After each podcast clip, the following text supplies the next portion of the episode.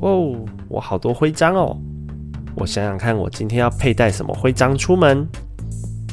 嗯，我看我还是带着徽章战士出门好了。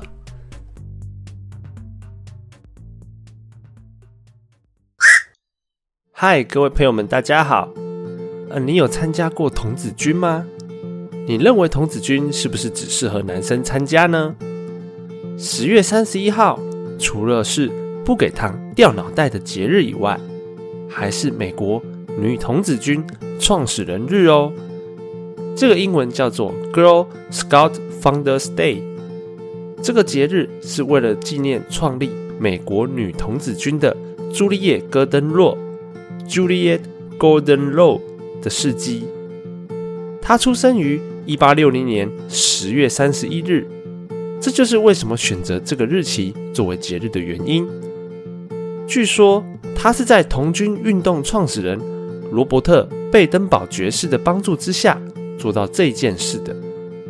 这个叙述的内容大概是这样的：在一九零七年，身为英国人的罗伯特·贝登堡爵士在英国的白浪岛举办第一次的童军露营。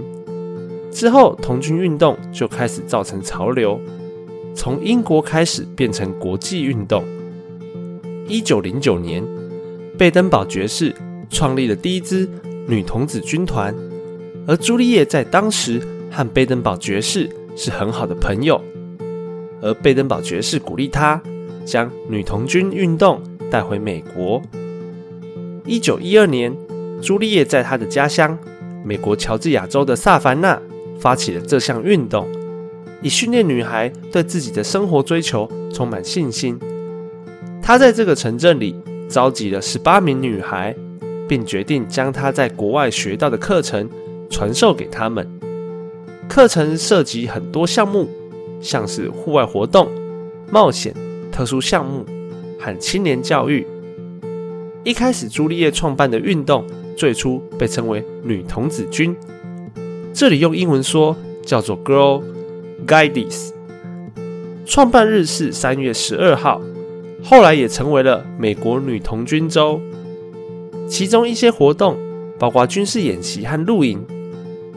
他还决定教女孩们如何打绳结、看地图、做饭、急救和照顾牲畜。然后在一九一五年，他们改为美国女童子军协会，这里的英文就是 Girl Scouts。在运动之初，他遭到了人们的强烈反对。他们认为女孩不应该参加这样的活动。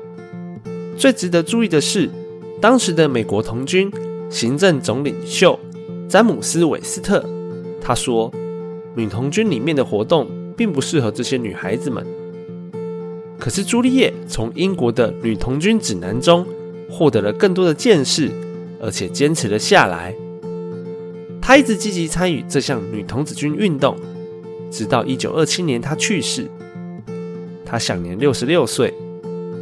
有趣的是，他过世的葬礼是埋葬于女童子军制服当中。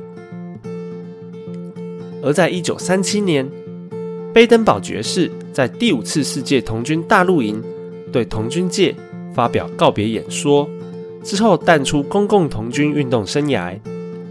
二月二十二日，也就是贝登堡夫妇的共同生日，被定为在童军中为创办人纪念日。而在女童军中为世界怀念日，以纪念和庆祝这对世界男女童军领袖的贡献。到二十一世纪，全世界的女童军数量超过了一千万人。这里我分享一个贝登堡爵士给童军界的最后一封信里面的一段话，话中是这样说的：“我有一个非常快乐的一生。”也希望你们每一位也有非常快乐的一生。我相信上帝推动我们进入这么愉快的世界，使我们感到快乐且享受人生。快乐不会从财富、成功的生涯以及自我放纵而来。让自己快乐的其中一个途径，就是你们还是小男孩时，让自己保持健康和强壮，使你们在成为男人之后，成为有用的人，并且享受人生，在大自然中学习。将会向你们显现，上帝创造出这么丰富与美丽的事物，让这个世界变得可以让你们享受，满足你们所拥有的事物，并且好好利用它们。让我们观看事物光明的一面，而不是阴暗的一面。但真正得到快乐的途径，则是带给别人快乐。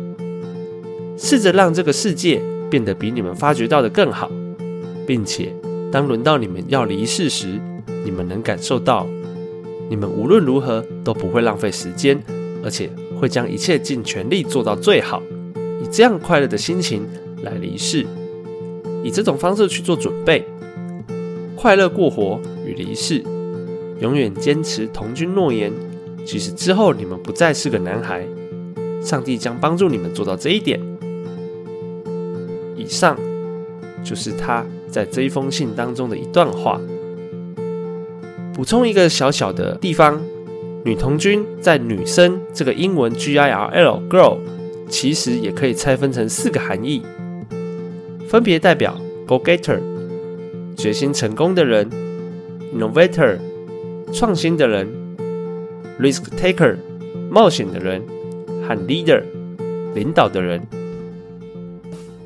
而且这一天其实不只代表女童军的日子哦，其实含义还有这个节日赋予女孩权利、探索世界的能力，还有了解军事准备的能力。